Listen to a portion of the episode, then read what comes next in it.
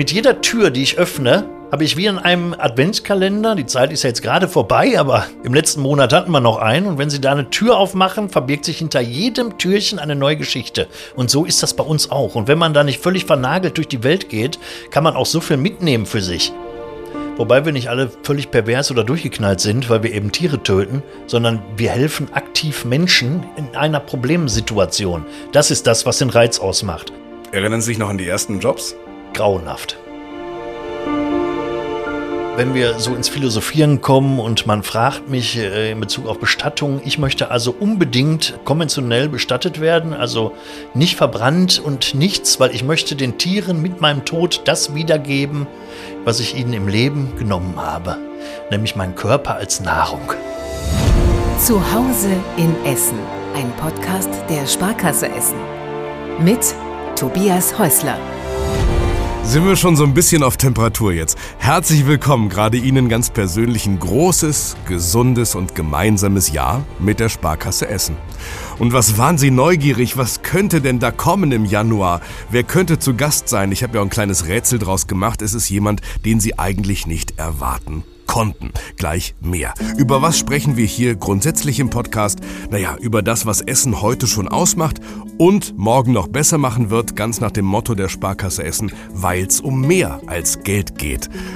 Und wie starten wir jetzt? In das neue Jahr 2024 natürlich frisch geduscht, ganz hygienisch, die Dinge im Reinen. Also ganz ohne Bettwanzen, Ameisen, Kakerlaken oder Maden. Bei uns zu Gast ist der im Ruhrgebiet renommierte Schädlingsbekämpfer Volker Skor. Wenn der seine Tüte aufmacht, und das hat er getan, dann wird's mal schaurig, dann wird's mal traurig, dann wird's auch oft sehr, sehr lustig. Er nimmt uns mit in die Welt des Kammerjagens. Bleiben Sie ganz dran, es hört nicht auf, gut zu sein. Wir treffen uns in seinem Firmensitz in Frohnhausen, ein Bürogebäude, dahinter ein Lager mit allen erdenklichen Utensilien. Viele Schränke sind doppelt gesichert. Nur für Befugte steht da drauf. Achtung, Achtung. Genau. Na? Das ist natürlich wichtig, da wir ja keine Bauklötze hier vertreiben, sondern entsprechend auch mit gefahrbringenden Stoffen umgehen. Darf ich philosophisch beginnen? Was sind denn eigentlich Schädlinge? Das sind doch erstmal Tiere. Nun, Schädlinge sind nach unserer Definition Tiere, natürlich, Tiere, die aber nicht in unser Lebensraum gehören. Als Beispiel Silberfische, die ganz normal in einem Badezimmer rumflitzen, gut, die gelten nach unserer Definition als Lästlinge, die sind vielleicht ein bisschen lästig, vielleicht ekelt man sich davor. Aber wenn diese gleichen zielgerichteten Organismen, nämlich diese Silberfische, plötzlich auf einem OP-Tisch rumtanzen, dann sind es keine Lästlinge mehr, sondern dann sind es natürlich ernstzunehmende Schädlinge, weil an den Tieren etwaige pathogene Keime anhaften können, die so eine OP schon mal mitunter etwas schwierig werden lassen, beziehungsweise deren Wundverheilung. Das heißt, da würden Sie sagen, der Mensch hat da das Recht, manche Tiere Schädlinge zu nennen und zu vergiften. Da haben Sie das Recht auf Leben verwirkt, diese Tiere. Dummerweise ist es so. So brutal muss man es sagen, wobei wir die nicht immer mit Gift töten oder so, aber ähm, generell ist es leider so. Was sind denn diese Tiere für Sie? Sind das äh, Gegner? Sind das Geschäftspartner? Wie stehen Sie so einer Made, so einer Ratte, so einer Taube gegenüber? Mit Respekt. Ja? Das geht nicht nur mir so und das ist auch nicht nur so dahingesagt, damit ich mich hier für den Podcast schon schminke, sondern das geht allen Schädlingsbekämpfern, die ich kenne, so und ich kenne einige. Natürlich ist es unsere Lebensgrundlage. Sie zu, sie zu beseitigen, ja. Das ist ganz klar. Aber nichtsdestotrotz sind wir als professionelle Anwender der Meinung, dass man den Tieren eben möglichst Leid ersparen muss und deswegen gehen wir auch respektvoll mit den Tieren um. Also es kommt bei uns nicht vor, dass sich irgendein Techniker hinstellt, einen Spaten nimmt und die kaputt schlägt. Das gibt's bei uns nicht. Und wenn wir davon erfahren, das sind also Geschichten, die uns ganz oft einholen, wo dann jemand sagt, ähm, boah, ich hatte Ratten und dann habe ich eine genommen, habe die äh, in eine Falle gepackt mit Benzin übergossen, angezündet, dann hat die geschrien wie ein kleines Baby und alle anderen Ratten sind abgehauen. Für solche Leute arbeiten wir nicht, da haben wir keine Lust zu. Ja. Ist Mitleid ein Gefühl, das Sie kennen, wenn Sie beispielsweise nach so, so ein Hummelnest, nach behördlicher Genehmigung vergiften dürfen? Na klar, kennen wir Mitleid. Also wir sind keine tumpen äh, Idioten, die für Geld irgendwelche Viecher kaputt kloppen, sondern wir sind ein wichtiger Bestandteil des Gesundheitswesens. Wenn es uns nicht geben würde, würde es da draußen ziemlich böse aussehen. Wir können mit Ihnen heute sprechen über Schädlinge, wir können wertvolle Tipps bekommen, wir sprechen über Sie als Buchautor mit äh, krassen Anekdoten, auch gerne über die Stadt Essen und warum Sie sich hier so wohlfühlen. Auch die Stadt als Heim und Haus für Wespe und Maus. Ein bisschen gereimt mal für Sie. Die Bettwanze ganz aktuell. Legen wir los? Gerne.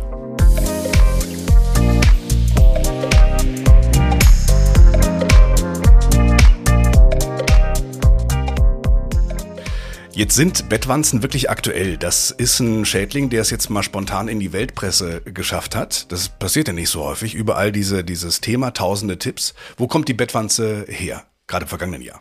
Also ganz ursprünglich, wenn ich da das Rad etwas zurückdrehen darf, ja, waren das Höhlenbewohner. Und die Bettwanze ist ein Parasit und die haben ursprünglich die Fledermaus als Wirt gehabt. Und irgendwann sind in die Höhlen eben die Menschen eingezogen und die Menschen haben dann die Bettwanze verteilt. Wir hatten nach dem Krieg hier ganz große Probleme mit diesen Bettwanzen. Dann galten die teilweise schon als, ja, als ausgestorben in unseren Breitengraden in unserer Prüfung damals äh, wurde das gar nicht mehr, das war wirklich ein ganz nebenbei behandeltes Thema, so Bettwanzenbekämpfung. Mhm. Und dann ist es eben wieder hochgekocht. In, in, ich glaube, in französischen, in Pariser Hotels oder was ging es los? Ja, in Pariser Hotels soll es losgegangen sein. Wir haben aber auch schon seit zehn Jahren oder so sukzessive immer mehr Bettwanzen hier bekämpft und Aufträge darüber bekommen. Nur in unserer Branche ist es eben nicht so, dass wir dann, beziehungsweise die Techniker dann laut Hurra schreiend über die Straße rennen und sagen, ey, bei Müller sind Bettwanzen gewesen, sondern wir behandeln das Ganze etwas diskreter. Aus diesem Grunde kommt sowas nicht so vor, sofort an die Öffentlichkeit. Der ja. Franzose mag da etwas offenherziger sein. Naja, zumindest, äh, weil viele Touristen natürlich darüber berichten, die genau dort waren. Ihr Tipp, um sie nicht zu Hause zu haben? Schwierig. Also ganz klassische Tipps sind zum Beispiel kein Koffer aus Bett, packen Sie die lieber oder lassen Sie den besser in der Badewanne auspacken. Noch besser, Sie bringen ihn in unsere Heizzelte. Das ist das nämlich. Sie sagen ja, das ist sehr schnell auch mal ein Fall für den Profi. Also probiert nicht Schädlinge äh, selbst auszurotten bei euch, ruft den Profi. Was haben Sie da schon erlebt, wo es Menschen selbst versucht haben oder auch einfach viel zu lang gewartet? Ja, das viel zu lange warten ist das eine Problem. Das selbst ausprobieren, das ist in der Tat für uns ein Problem. Denn wenn die Leute das selbst ausprobieren, dann heißt das in erster Linie, sie bestellen sich irgendwo auf irgendwelchen Plattformen im Internet irgendwelche schönsten Nervengifte Europas und äh, bringen die völlig arglos aus. Und wenn die das dann getan haben und es zeigt keine Wirkung und der Profi wird geholt, dann sind wir aber unter Umständen die, die anschließend dafür in Verdacht stehen, Kopfschmerzen verursacht zu haben. Kommt bei uns nicht vor. Wir äh, dokumentieren absolut gut und zuverlässig, aber so könnte es gehen. Deswegen, wenn die Leute zu viel selbst gemacht haben, machen wir das auch nicht mehr so gerne. Gibt es eigentlich Trends in Ihrer Branche, also wachsende Schädlingsherausforderungen, vielleicht auch jetzt speziell in Essen oder im Ruhrgebiet? Ähm, allgemein gesprochen sind sicherlich noch einige zielgerichtete Organismen äh, da, die uns heimsuchen könnten, die wir so noch gar nicht auf dem Schirm haben. Irgendwelche Mückenarten vielleicht, die entsprechende Krankheitsbilder durch Stiche verursachen können. Also invasive Arten generell, die hier also eigentlich nicht hingehören und von irgendwoher hier eingeschleppt werden, die dann vielleicht die milderen Temperaturen nutzen und äh, sich dann hier heimisch fühlen die Welt rückt zusammen. Ne? Und damit die auch Welt rückt dummerweise zusammen. ja, Dass die ganze Welt dann nach Essen rückt, war ja ursprünglich so auch nicht geplant. Ja, ja. Ähm, was auch immer da, da kriecht und, und fliegt und, und kratzt und knabbert, es ist ja ein Wettrüsten. Sie haben ein riesiges Arsenal, wir haben es uns angeschaut. Was ist technisch gerade neu? Was ist vielleicht auch der große Stolz? Ja, unser Stolz ist es nicht, weil wir machen es nicht mit. Vielleicht irgendwann mal, aber es ist gerade sehr angesagt, die ganze Sache auch zu digitalisieren.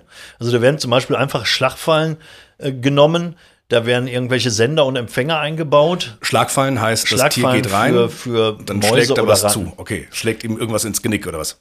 Da schlägt ihm im besten Fall etwas ins Genick. Im besten Fall heißt ins Genick, im besten Fall heißt sofort tot. Keine Leidenzeit, keine Schmerzen, kein nichts. Tot. Das Ganze kann man jetzt verfeinern. Es gibt Firmen, die das gerade verfeinern, indem da eben entsprechende Sensoren äh, reingesetzt werden. Wir sind nach dem Tierschutzgesetz vernünftigerweise dazu verpflichtet, wenn solche Fallen ausgebracht werden, dass wir da in bestimmten Abständen, die relativ kurz getaktet sind, drauf gucken, ob da vielleicht ein Tier drin verendet ist, das nicht richtig erwischt wurde. Verstehe. Es kann also durchaus sein, und da gibt es Videos, die ähm, kenne ich eben. Ich bin auch als Dozent unterwegs gewesen, habe auch unterrichtet. Insofern habe ich da ein, eine Reihe von vielen Videos, mhm. die teilweise sehr, ähm, sehr grausam sind, wo Tiere also auf solche Fallen äh, draufgegangen sind, nicht richtig erwischt wurden und die zappeln dann da drin Stunden rum und leiden wirklich. Da kann man Sensoren einbauen. Man bekommt dann oder der Techniker bekommt dann eine Information auf dem Handy oder auf dem Smartphone, wo ihm signalisiert wird, yo, im Supermarkt XY ist jetzt in Falle XY ein Tier drin. Dann fährt er sofort los und befreit es von seinen Leiden, beziehungsweise guckt, ob es richtig getroffen wurde. Ja, gibt so Bereiche der Digitalisierung, auf die wäre ich so schnell nicht gekommen. Sie haben sie alle.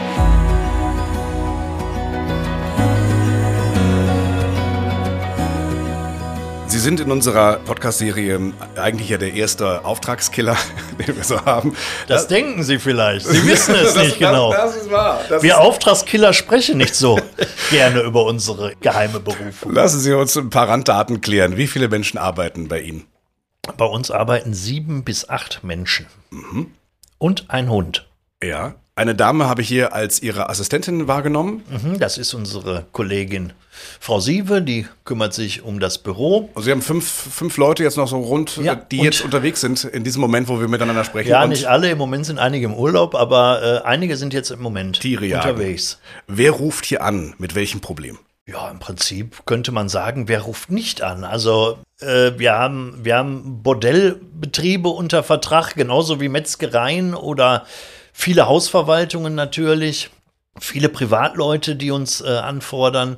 Also es gibt keinen Bereich, wo wir nicht wo wir nicht bisher waren. Das ist langlaufende Verträge. Sie sprechen Bordelle an. Das sind präventive. Das Dinge. sind präventive Sie Maßnahmen. Sie schauen nach der Hygiene. Genau. Wir sorgen mit unserer Dienstleistung dafür, dass wenn nichts da ist, es nach Möglichkeit auch so bleibt. Diskretion ist Ihnen wichtig. Was, Diskretion ist bei uns das A und O. Ja. Was heißt das? Ja, das heißt, dass wir nicht unbedingt mit einer Gummikakerlake und wippenden Fühlern auf dem Dach äh, zum Kunden fahren und sagen, hey Alfons, ist in deiner Metzgerei wieder das Schabenproblem aufgetreten. Das haben die nicht so gerne. Dieses Fahrzeug stellen wir dann allerdings gerne vor die Eingangstür der Geschäfte, wenn die zweite Mahnung verweigert wurde. Natürlich.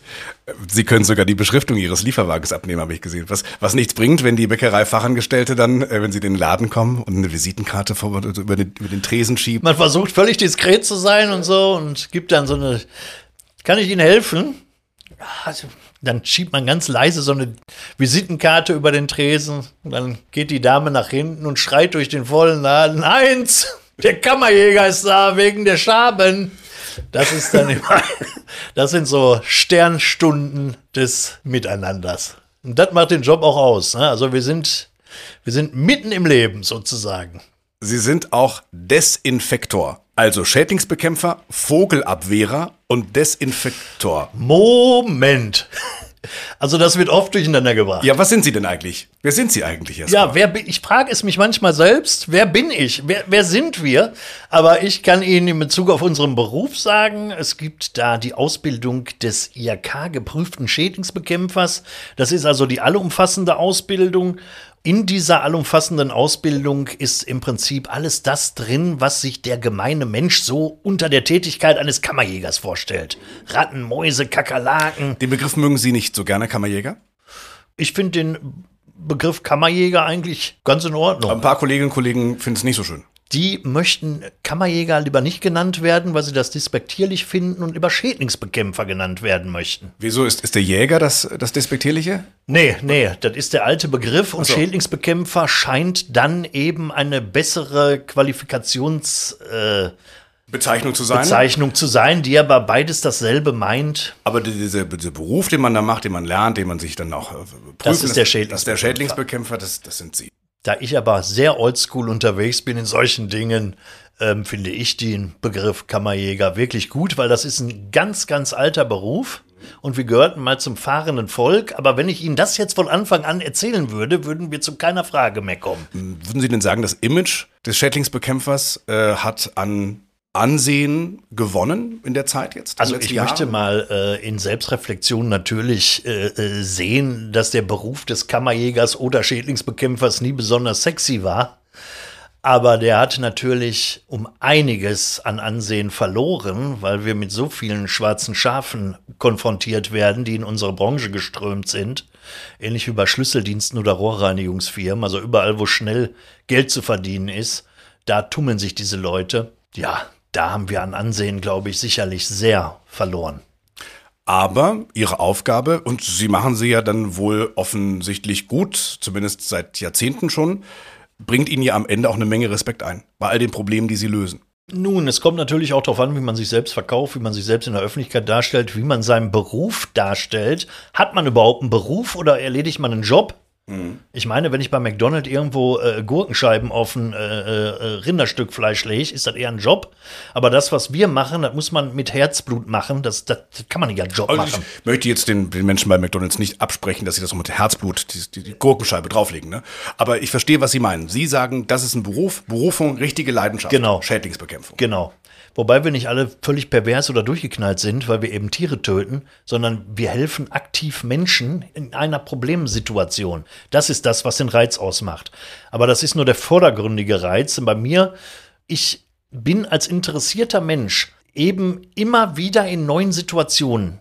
Mit jeder Tür, die ich öffne, habe ich wie, wie in einem äh, Adventskalender, die Zeit ist ja jetzt gerade vorbei, aber im letzten Monat hatten wir noch einen und wenn Sie da eine Tür aufmachen, verbirgt sich hinter jedem Türchen eine neue Geschichte. Und so ist das bei uns auch. Und wenn man da nicht völlig vernagelt durch die Welt geht, kann man auch so viel mitnehmen für sich. Wenn man, was weiß ich, doofes Beispiel, irgendwo im Vulkanisierungsbetrieb ist, wo Reifen vulkanisiert werden, hört sich völlig banal und langweilig an. Aber wenn man dann mal fragt, was machen Sie denn hier, wie machen Sie das, ist völlig interessant. Also Sendung mit der Maus 24-7. Plus diese Schicksale und Charaktere. Ich erinnere mich so ein bisschen an die Serie Tatortreiniger.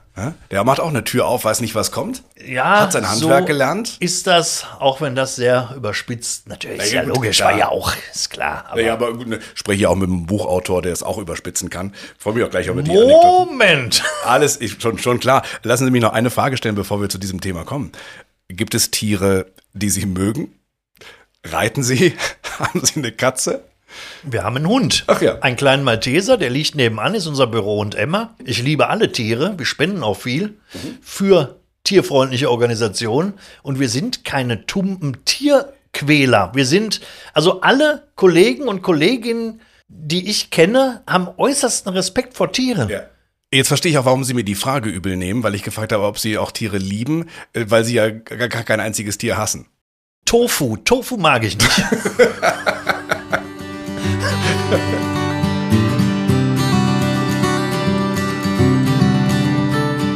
Sprechen wir über Sie persönlich, Herr Skor. Wie, wie, kamen Sie äh, in diese Branche? Wollten Sie wie viele Kinder was mit Tieren machen? Oder also man soll es nicht glauben, aber tatsächlich habe ich, äh, ich war auf der Gesamtschule Bockmühle hier und da habe ich im Rahmen eines Schülerpraktikums tatsächlich, bin ich in Duisburger Zoo gefahren und habe Tierpfleger gemacht und äh, fand das auch so ganz interessant, aber als ich mich dann beworben habe, gab es nur eine freie Stelle als Tierpfleger hier im Umkreis und das war im Universitätsklinikum Essen. Das fand ich dann doch nicht so prickelnd. Insofern äh, habe ich dann erstmal was anderes gelernt und ähm, das konnte ich aber nicht weitermachen wegen einer Allergie. Habe dann wieder was anderes mich umschulen lassen, großen Außenhandelskaufmann. Das hat mir hier also auch sehr geholfen, natürlich beim Aufbau einer Firma. Klar. Und das habe ich in einem Internat gemacht und da habe ich eine Freundin gehabt, deren Stiefvater in Köln eine große Schädlingsbekämpfungsfirma betrieb. Ah, okay. Und da habe ich dann reingeschnuppert, fand das völlig interessant und wusste am zweiten oder dritten Tag, yep, das ist mein Job. Ja, und so bin ich dann dabei geblieben, habe dann für ihn lange hier im Ruhrgebiet gearbeitet und irgendwann war dann die Freundin weg und dann habe ich mir gedacht, ja, wenn die jetzt weg ist, dann kannst du das auch alles alleine machen. Brauchst auch den Stiefvater nicht mehr. Und so habe ich es dann angestellt und habe dann äh, peu à peu versucht, meinen eigenen Laden aufzubauen. Erinnern Sie sich noch an die ersten Jobs? Grauenhaft. Also die ersten Jobs äh, haben zu Jubelstürmen geführt, weil Sie müssen sich vorstellen, wir wecken ja keinen Bedarf in dem Sinne. Deswegen waren die marketingstrategischen Ausrichtungen etwas schwierig. Sie können nicht irgendwas bewerben und die Leute sagen, ach guck mal, der bietet Kakerlakenbekämpfung an. Lass uns mal ein paar Kakerlaken bekämpfen. Das machen wir mal am Wochenende. Das machen wir mal am Wochenende.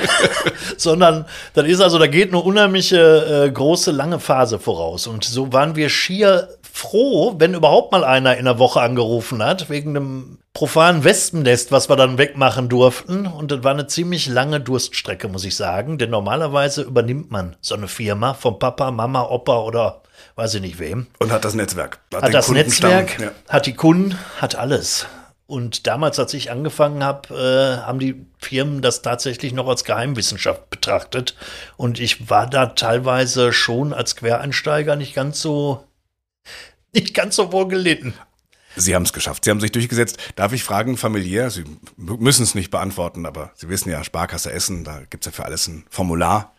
Verheiratet? Haben Sie Kinder? Ich bin verheiratet. Ich habe keine Kinder. Es ging nicht bei der Selbstständigkeit. Ich habe leider keine äh, äh, Subventionen kassiert oder sonst irgendwas bekommen, sondern ich musste da tatsächlich aus eigener Tasche bestreiten. Mhm.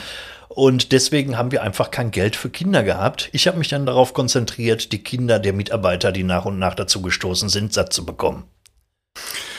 Und jetzt atmen wir alle mal ein und wieder aus, spielen eine kurze Musik ein.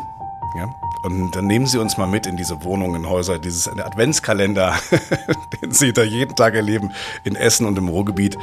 Halten wir die Taschenlampe in Ecken, in denen nur Sie bisher Taschenlampen gehalten haben. Wenn es denn mal nur Taschenlampen gewesen sind.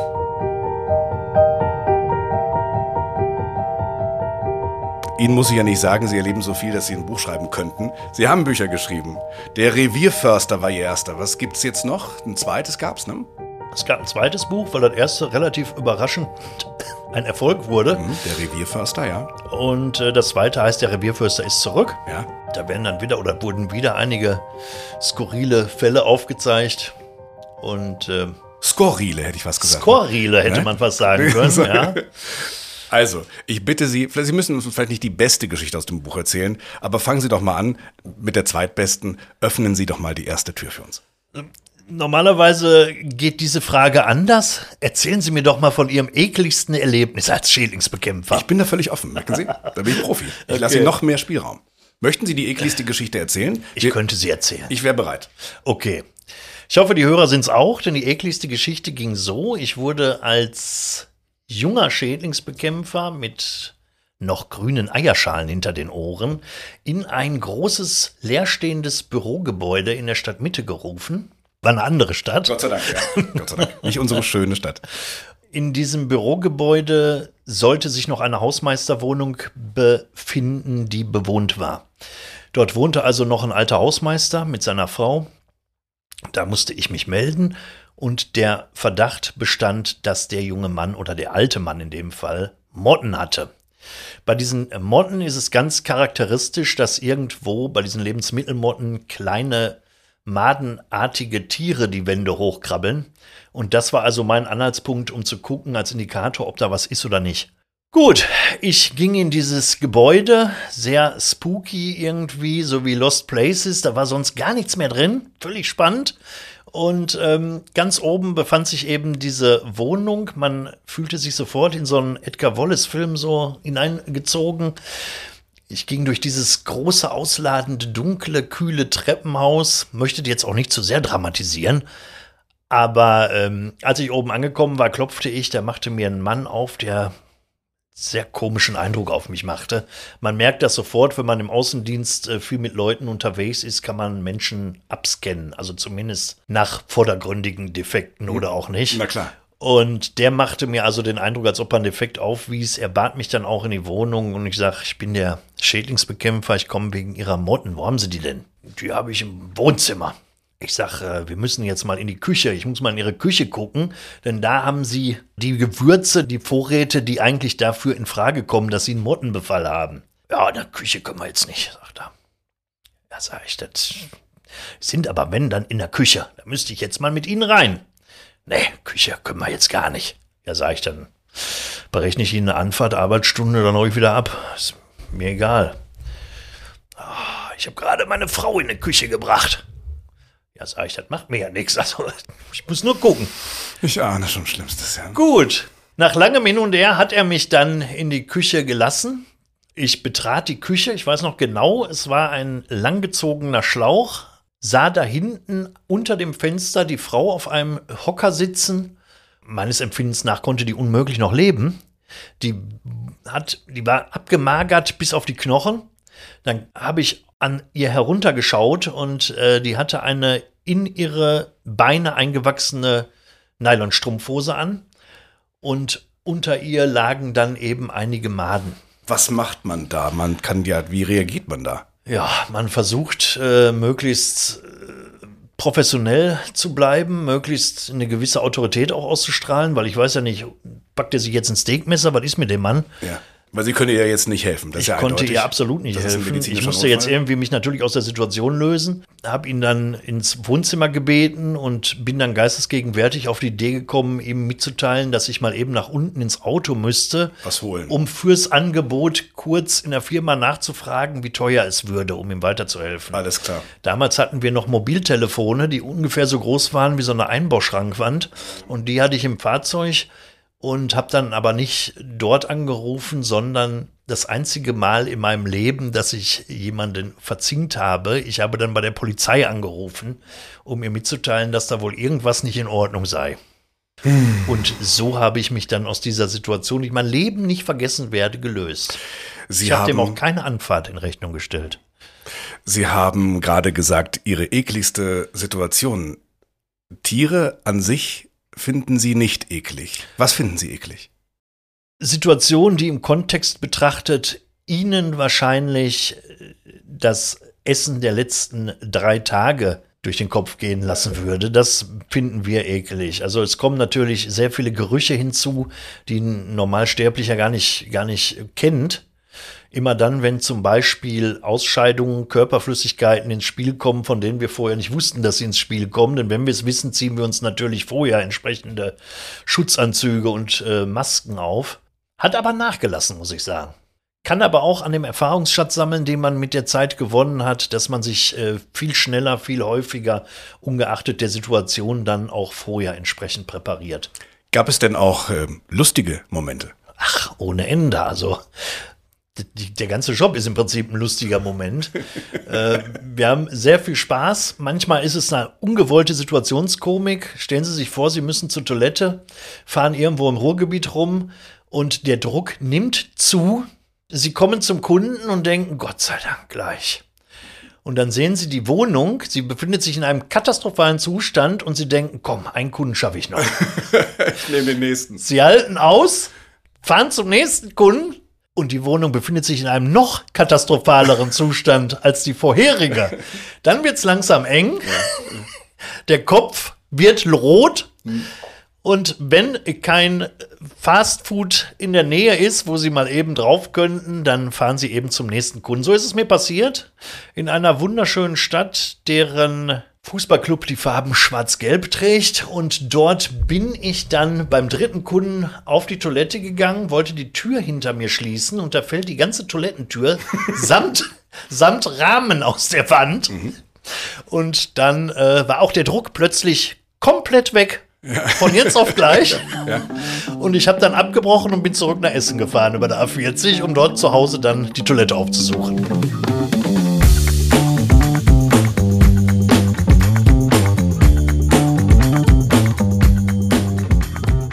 Ja, also wir hatten ganz am Anfang, da waren wir wirklich auf jeden Zahlungseingang völlig angewiesen und wir brauchten das Geld. Wir waren jung und haben eine gastronomische Einrichtung auch in einer benachbarten Stadt bekämpft, in einem spanischen Restaurant.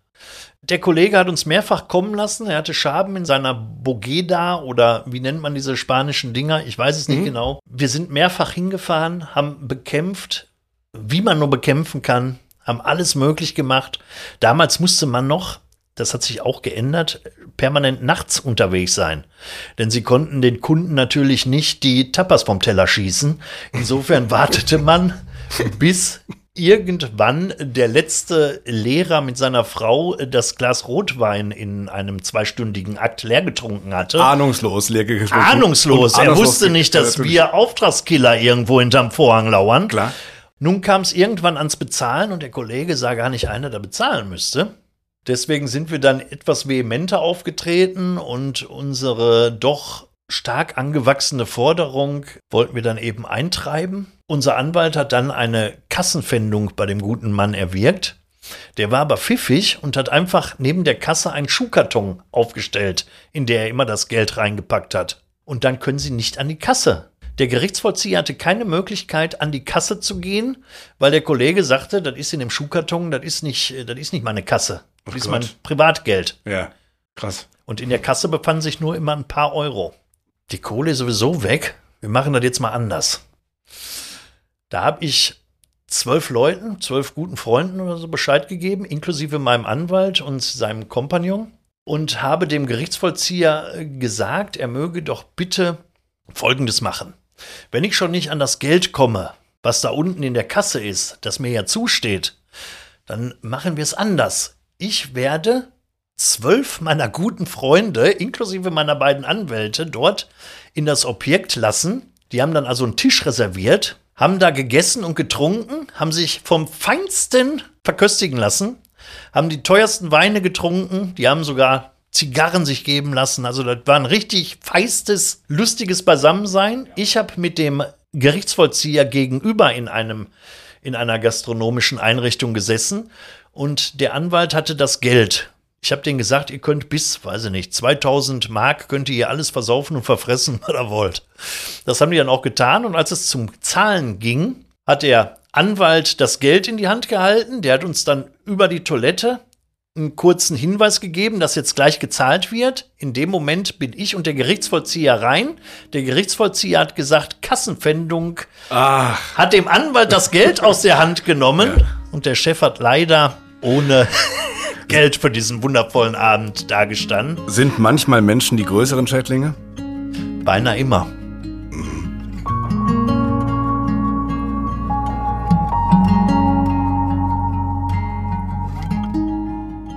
Was gefällt Ihnen hier an Essen? Sie sitzen hier in Frohnhausen. Mögen Sie die Stadt? Ja, die Stadt hat sich gewandelt. Ne? Also was mir hier sehr gefällt, ist die Hafenstraße 97a. Aber ansonsten äh, hat sich die Stadt schon ganz schön gewandelt, muss man sagen. Ähm, in, das, das, klingt, das klingt jetzt kritisch. Das soll auch durchaus kritisch zu verstehen sein. Was hat sich für Sie verändert? Wenn man davon ausgeht, ich habe gelesen, dass Ihr Podcast nicht zurückschauen soll oder dass dieser Podcast ausschließlich dafür ist, nach vorne zu gucken.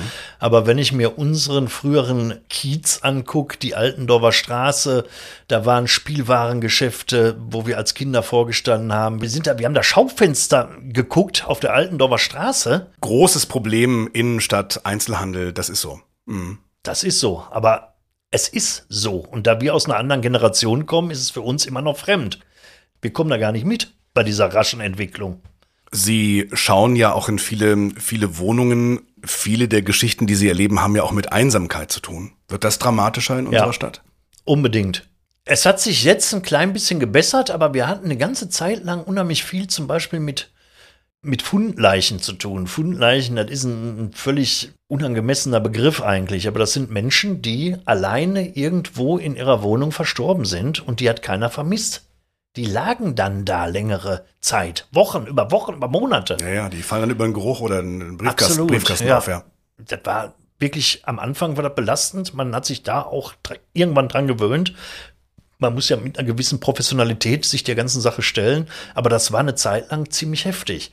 Ist besser geworden? Ist besser geworden. Warum, kann ich nicht sagen. Es ist natürlich möglich, dass es mittlerweile mehr Firmen gibt, die sich auf sowas spezialisiert haben. Das kann ich nicht sagen.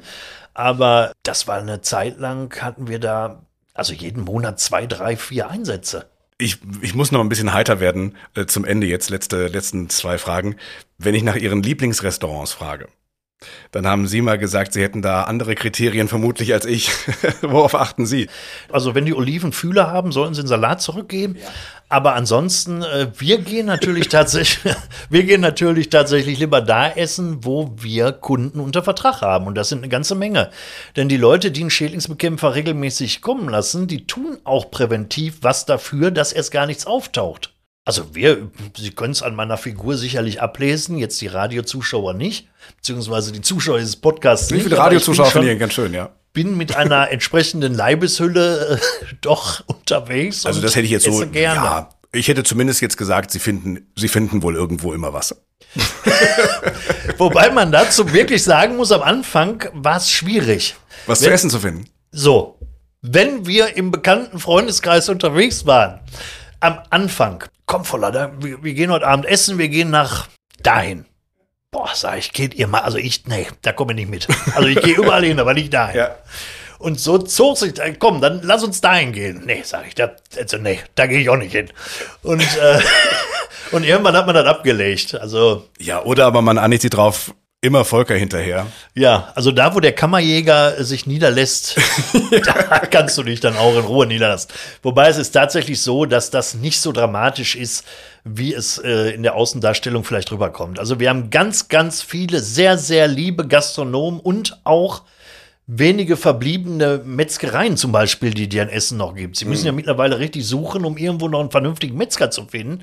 Und die investieren wirklich eine Menge Arbeit, Geld und Zeit, weil das muss ja auch alles dokumentiert werden, in präventive Dinge, wobei die Schädlingsbekämpfung ein Teil dieser Prävention ist. Also es ist natürlich vielschichtiger. Klar.